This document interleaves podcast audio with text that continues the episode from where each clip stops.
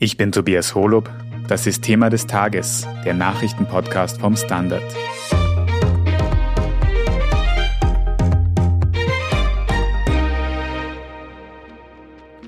Der Ukraine-Krieg scheint jetzt also auch auf andere Länder überzugreifen, unmittelbar an der Grenze zur EU. Denn die Region Transnistrien in Moldau meldet Angriffe aus der Ukraine. Zumindest sagt das die russlandfreundliche Führung vor Ort. Was ist also dran an diesen Angriffsmeldungen? Was für eine Rolle könnte Transnistrien noch im Ukraine-Krieg spielen? Und müssen wir uns Sorgen machen, dass der Krieg der EU damit noch näher kommt? Darüber sprechen wir heute.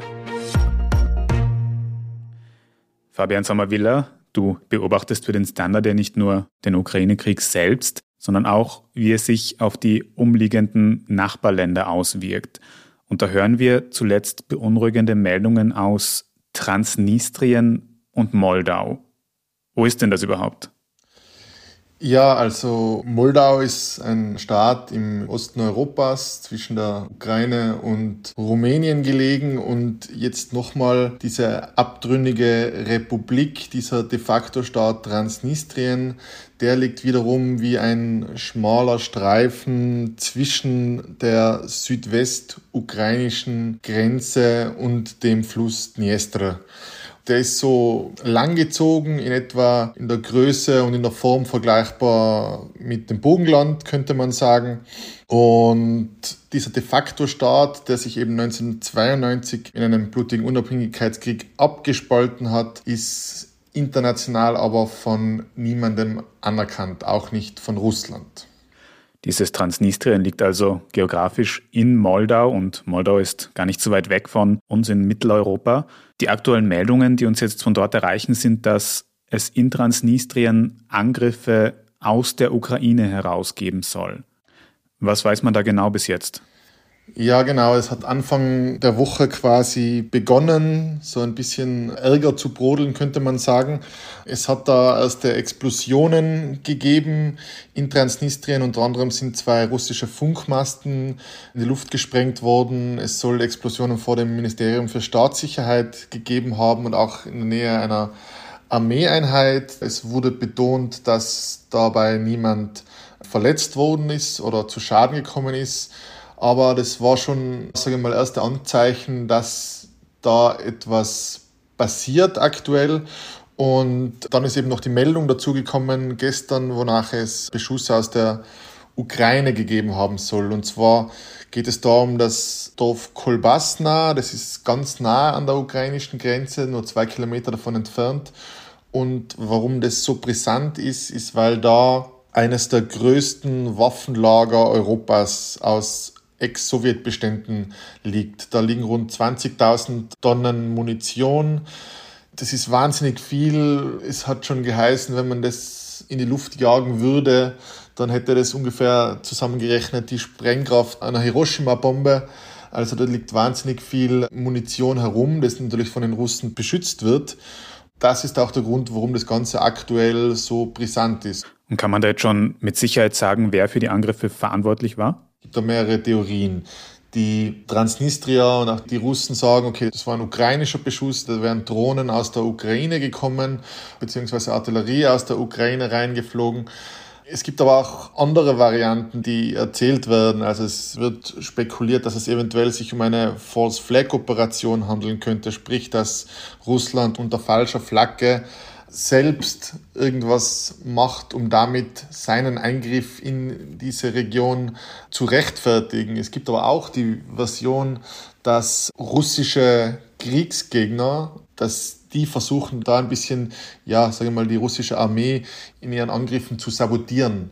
Da hat es schon vermehrt Meldungen aus dem Südwesten Russlands, da aus der Nähe der Ukraine gegeben, dass es da zu solchen Aktionen gekommen sein sollte. Und das wäre auch eine mögliche Erklärung für das, was in Transnistrien die letzten Tage passiert ist. Mehr wissen wir aber noch nicht. Die Lage ist also noch ein bisschen unübersichtlich. Jetzt hast du aber schon gesagt, dass in diesem Transnistrien jetzt schon russische Soldaten sind. Was machen die da? Das gehört ja nicht zu Russland, oder? Ja, das ist so. Also es hat eben nach dem Zerfall der Sowjetunion die Republik Moldau gegründet hat, hat es kurz darauf im Jahre 1992 einen Krieg gegeben, aus dem heraus wiederum Transnistrien entstanden ist und seither sind russische Soldaten stationiert, in etwa 1500 bis 2000 Mann. Ähm, die sind einerseits dort, um zu je einem Drittel mit transnistrischen und moldauischen Truppen den Waffenstillstand von 1992 zu überwachen, sind aber einfach auch dort, weil Transnistrien ein de facto Staat ist, der nur von Russland gestützt wird. Es ist nicht anerkannt offiziell von Russland, aber sie werden von ihnen gestützt. Sprich, ohne Russland wäre dieser de facto Staat der ja alles hat, was ein normaler Staat hat, also eine Verwaltung, eine Regierung, eine Flagge, eine Nationalhymne, eine eigene Währung, aber eben keine internationale Anerkennung. Und ohne Russland wären die wirtschaftlich einfach nicht überlebensfähig. Sie bekommen ganz günstiges bis teilweise sogar geschenktes Gas.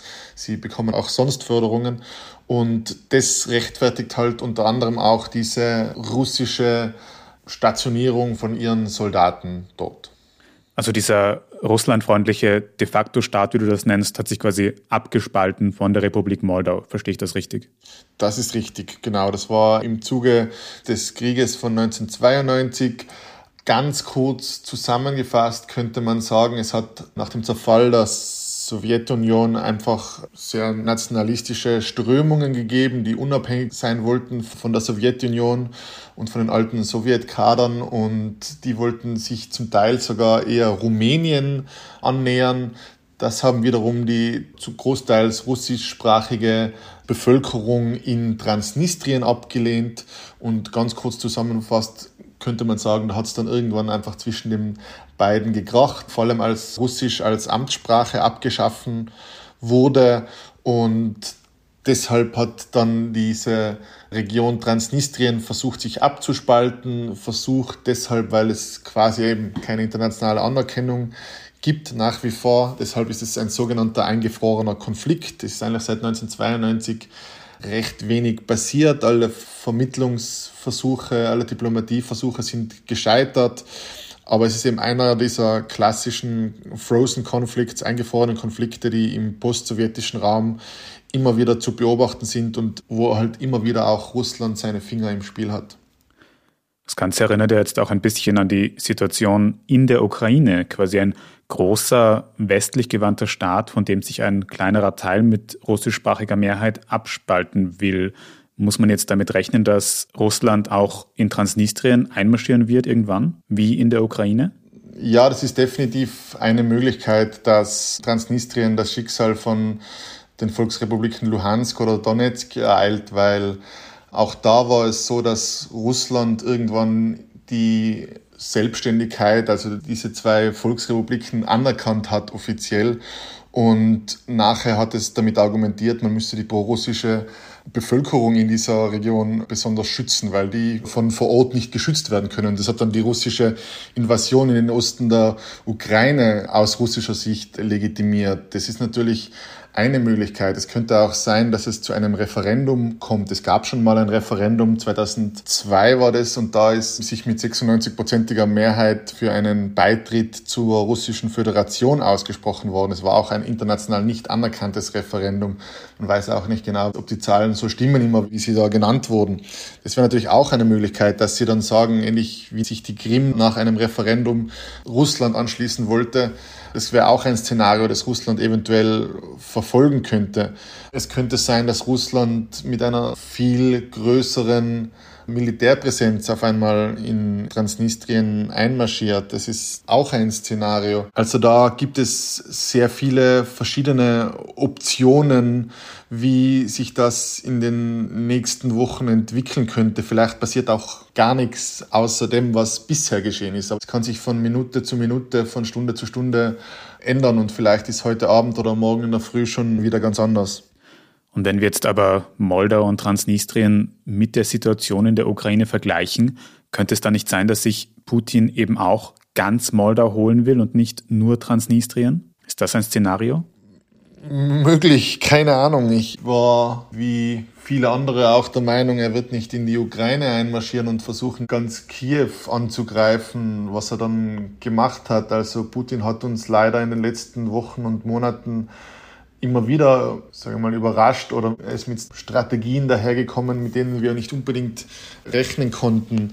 Grundsätzlich wäre natürlich ein Überfall von komplett Moldau eine wahnsinnige Eskalation dieses Krieges in Europa. Ich meine, er ist schon wahnsinnig eskaliert. Das ist eine weitere, weitere Eskalation dieses Krieges. Formal ist natürlich ein Einmarsch nach Transnistrien bedeutet immer einen Einmarsch nach Moldau, weil ja Russland selber noch sagt, okay, eigentlich ist das moldauische Staatsgebiet. Deshalb kommt vielleicht vorher die Anerkennung als eigenständige Republik, damit man sagen kann, okay, man ist nicht nach Moldau einmarschiert, nur nach Transnistrien. Ob man dann weiter nach Moldau geht, ist natürlich die große Frage. Grundsätzlich ist Moldau ein neutrales Land. Moldau hat keinerlei Aggression gegenüber Russland jetzt gezeigt. Das Einzige, was sie gemacht haben, ist extrem viele Flüchtlinge aus der Ukraine aufgenommen. Das wird natürlich international dann auch extreme Antworten hervorbringen, weil auch, darf man nicht vergessen, Moldau ist nicht in der NATO, ist nicht in der EU. Sie schielen zwar immer Richtung Westen, Richtung NATO und die EU sind aktuell noch nicht dabei, aber es gibt eine sehr große rumänische Bevölkerung, die in Moldau lebt. Und Rumänien grenzt an Moldau. Rumänien ist NATO-Mitglied. Das wäre natürlich dann schon eine große Eskalation. Rumänien ist auch EU-Mitglied. Und das wäre natürlich, sage ich mal, brandgefährlich, wenn sich dann Rumänien, sage ich mal, aufgefordert fühlt oder verpflichtet fühlt, in diesen Konflikt einzugreifen. Wir sehen, wie nah uns der Krieg in Mitteleuropa langsam schon kommt. Auf jeden Fall dürfte die Situation in Moldau und in Transnistrien noch sehr instabil bleiben. Die Situation könnte auch einen Einfluss auf den Ukraine-Krieg direkt haben. Und wie genau, das besprechen wir nach einer kurzen Pause. Bleiben Sie dran. Ein Job mit mehr Verantwortung wäre super. Ich will eine bessere Work-Life-Balance. Es muss ganz einfach Spaß machen. Welchen Weg Sie auch einschlagen möchten. Er beginnt bei den Stellenanzeigen im Standard. Jetzt Jobsuche starten auf Jobs der Standard.at. Fabian, wie gefährlich ist denn jetzt diese Situation in Transnistrien für die Ukraine? Muss sich quasi Kiew Sorgen machen, dass sich da eine zusätzliche Front noch ergibt? Ja, das ist, glaube ich, eines der Hauptgefahren für die Ukraine. Es wird von russischer Seite, das hört man aus Donetsk, aber auch von Militärstrategen Russlands und auch von westlichen Militärstrategen wird so ein bisschen damit spekuliert, dass eventuell eine zweite Achse aufgemacht wird in einem sogenannten Zangenangriff auf Odessa, diese südliche Millionenstadt am Schwarzen Meer die aktuell von Osten her schon diese Gefahr auf sich zukommen sieht, könnte man sagen. Es wurde ja mitunter schon Odessa beschossen, auch vom Schwarzen Meer aus. Aber wenn da jetzt natürlich von Westen her, aus Transnistrien, von Transnistrien ans Schwarze Meer nach Odessa sind es nur 60 Kilometer, glaube ich.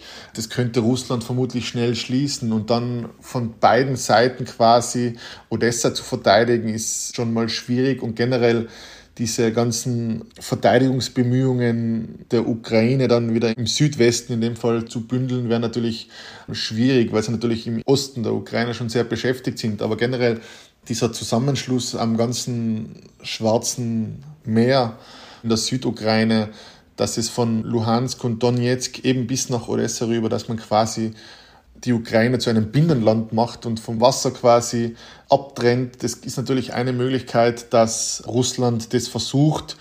Ob sie es dann gedenken, langfristig zu besetzen oder ob sie das dann als Verhandlungsmasse in etwaigen Friedensverhandlungen nutzen wollen, das ist natürlich Spekulation. Man weiß auch nicht, ob dieser Angriff auf Odessa stattfinden wird. Es sagen viele auch, wahrscheinlich aktuell hat Russland nicht die Kapazitäten dafür. Dafür läuft es zu schlecht. Also das kann man nicht so sagen. Also viele argumentieren, dass es eventuell nur ein großes Ablenkungsmanöver ist, damit die Ukraine da ihre Leute, ihre Verteidigungskräfte hinschickt, um dann im Osten den eigentlichen Angriff zu starten. Also da ist vieles in Bewegung, vieles kann man nicht genau abschätzen und man weiß vor allem nicht, was die Strategie Putins und seiner Militärs ist. Sie haben aber mitunter schon gesagt, dass es eben eine zweite Phase des Krieges eingeleitet wurde und dass eine direkte Verbindung nach Transnistrien ein Teil dieser zweiten Phase sein könnte, indem es langsam zu so einem Abnutzungskrieg, so einen Krieg wird, wo Leute ihre Positionen einnehmen, der sich vielleicht dann in so ein Frozen Conflict Szenario entwickelt, wie wir es in Transnistrien auch erleben. Und könnten die Ukrainer dem irgendwas entgegensetzen? Was sagt man in Kiew zu der Gefahr, dass sich da quasi diese Südwestfront noch auftun könnte? Ja, das sind natürlich sehr alarmiert. Man hat in den letzten Tagen und Stunden immer wieder Meldungen gehört, dass sie das natürlich ganz genau beobachten werden, dass sie natürlich militärisch darauf reagieren würden. Man ist einfach besorgt. Man hat natürlich Angst, dass diese komplette Landbrücke da geschlossen wird, dass die Ukraine vom Schwarzen Meer quasi isoliert wird. Man wird, falls es dazu kommen sollte, natürlich alles daran setzen, dass die Russen an dieser Front auch zurückgedrängt werden, aber mehr weiß man aktuell auch noch nicht. Aber Fabian, so heikel wie diese ganze Situation jetzt ist, wäre es da nicht absurd, wenn die Ukrainer, so wie jetzt diese aktuellen Meldungen sagen, Transnistrien aktiv beschießen würden? Es gibt natürlich unterschiedliche Szenarien. Wenn sie natürlich dieses Waffendepot, dieses riesige zerstören könnten, dann ist das natürlich gut, weil es sind zwar alte sowjetische Waffen, aber es sind natürlich sehr viele Waffen und die könnten und werden in Zukunft vermutlich gegen die Ukraine noch eingesetzt werden. Wenn man die vorab zerstört, ist es natürlich, sage ich mal, für die Ukraine militärtaktisch klug, deshalb jetzt Transnistrien anzugreifen wegen den 2000 russischen Soldaten, die dort vor Ort sind, das macht wenig Sinn, weil Russland hat insgesamt knapp 850.000 Soldaten. Das ist wirklich ein Bruchteil der russischen Streitkräfte, der sich da befindet. Aber es sind eben diese Munitionslager. Das wäre meiner Einschätzung nach die einzig logische Variante, warum die Ukraine das eventuell machen könnte. Ob das geschehen ist, wissen wir ja nicht. Prinzipiell würden sie sich ansonsten sicher nicht nochmal extra eine Front aufmachen, mitten in diesem Krieg, der sie ja aktuell im Osten und Südosten der Ukraine sehr, sehr beschäftigt. Fabian, du hast es vorher schon mal angesprochen. Wie groß schätzt du denn jetzt die Gefahr ein, dass durch diese Situation in Transnistrien, was ja auch Moldau betrifft, der Krieg quasi auf die EU übergreifen könnte, sich quasi noch weiter ausbreiten könnte? Natürlich jeder Meter, jeder Kilometer, den sich dieser Krieg näher an EU- und NATO-Grenzen drängt, ist potenziell gefährlich. Das war damals schon, man weiß, also die polnischen Streitkräfte knapp nach der polnisch-ukrainischen Grenze sind die, ich sage mal, in Stellung. Da hat man sich immer schon gefürchtet, als damals im Westen der Ukraine Kämpfe getobt haben, ja hoffentlich fliegt da nicht mal eine Rakete in Richtung Polen, sei es jetzt aus Versehen oder weil irgendjemand durchdreht oder sei es auch generell bewusst. Ähnliches wäre natürlich in Moldau der Fall. Wenn sie jetzt wirklich einen weiteren europäischen Staat, der vorher keinerlei Aggression gezeigt hat, angreifen würden, wäre das natürlich ein Wahnsinn. Und dann würde man sich irgendwann fragen, ja, okay, wer kommt als nächster? Also ich glaube, man muss schon unterscheiden, ob jetzt wirklich ein Eingriff nach Transnistrien stattfinden sollte. Es ist, wie gesagt, rein rechtlich noch immer die Republik Moldau, aber seit 30 Jahren und die Staaten haben sich mittlerweile damit abgefunden, fast kann man sagen, oder arrangiert. Sagt natürlich niemand offiziell, aber de facto sind da Leute wie du und ich ihr Leben lang nur so aufgewachsen. Die kennen nichts anderes außer diesen de facto Staat. Also es wäre schon nochmal was anderes, ob jetzt wirklich ein Angriff nur auf Transnistrien oder es muss ja kein Angriff sein, die sind ja zu großen Teilen pro-russisch, aber eine Einverleibung Transnistriens wäre schon noch mal was anderes als wirklich Truppen in die restliche Republik Moldau zu schicken, weil da werden sie natürlich auf Gegenwehr stoßen, auch wenn das moldauische Militär als recht schwach gilt und da sicher nicht viel Paroli bieten könnte. Dann ist eben, wie ich angesprochen habe, schon die Frage, wie reagiert Rumänien drauf? Das könnte dann so einen blöden Ketteneffekt lostreten, den wir alle nicht wollen. Also man muss sagen, natürlich steigert das die ganz große Kriegsgefahr, wenn sich Putin ein weiteres Gebiet, das eigentlich einem anderen europäischen Staat gehört, einverleibt. Also diese Angst ist durchaus berechtigt. Aktuell sehen wir jetzt noch nicht, dass die große Eskalation unbedingt kommen muss, aber das wird sicher nicht unsere Gemüter beruhigen, sagen wir mal so. In jedem Fall ist diese Situation in Transnistrien in Moldau ein weiterer Risikofaktor in diesem Ukraine-Krieg, der eh schon so viele Risikofaktoren hat. Vielen Dank für diese Einschätzungen, Fabian Sommerwiller. Gerne, danke. Und auch Ihnen, liebe Zuhörerinnen und Zuhörer, vielen Dank fürs Dabeisein. Wenn Ihnen diese Folge von Thema des Tages gefallen hat, dann folgen Sie uns doch auf Ihrer liebsten Podcast-Plattform und bei der Gelegenheit gerne auch eine gute Bewertung dalassen. Wir machen gleich weiter mit unserer Meldungsübersicht. Bleiben Sie dran.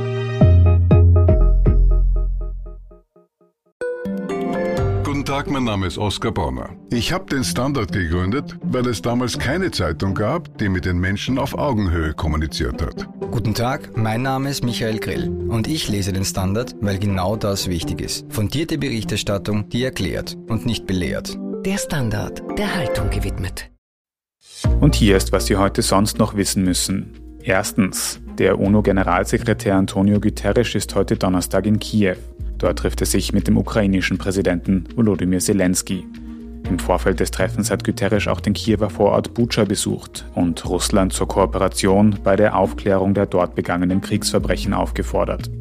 Anfang der Woche war Guterres bereits beim russischen Präsidenten Wladimir Putin zu Gast. Dort habe er sich für humanitäre Korridore und eine generelle Waffenruhe in der Ukraine eingesetzt, sagte Guterres. KritikerInnen bemängelten zuvor, dass sich die UNO im Ukraine-Krieg zu passiv verhalte.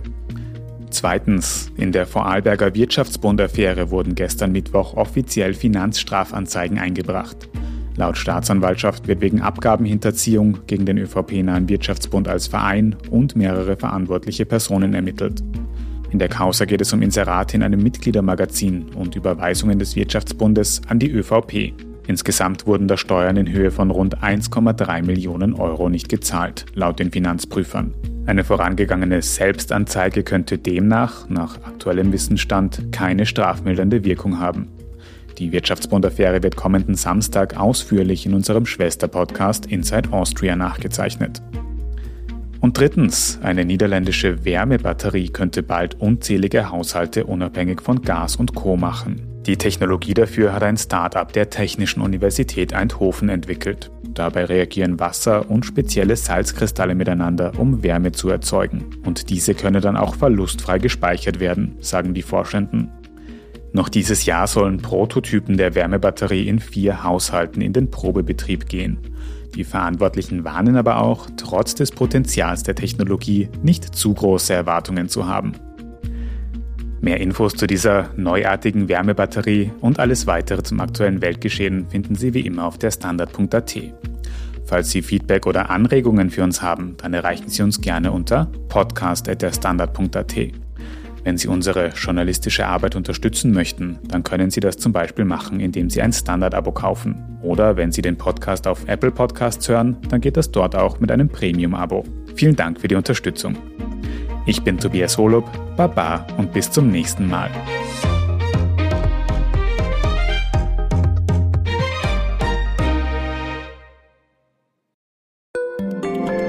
Eine kleine Wohnung im Zentrum, das wär's. Ich will ein richtiges Zuhause für meine Familie. Mein Traum, ein Haus am See. Was auch immer Sie suchen, Sie finden es am besten im Standard. Jetzt Immosuche starten auf Immobilien der Standard.at.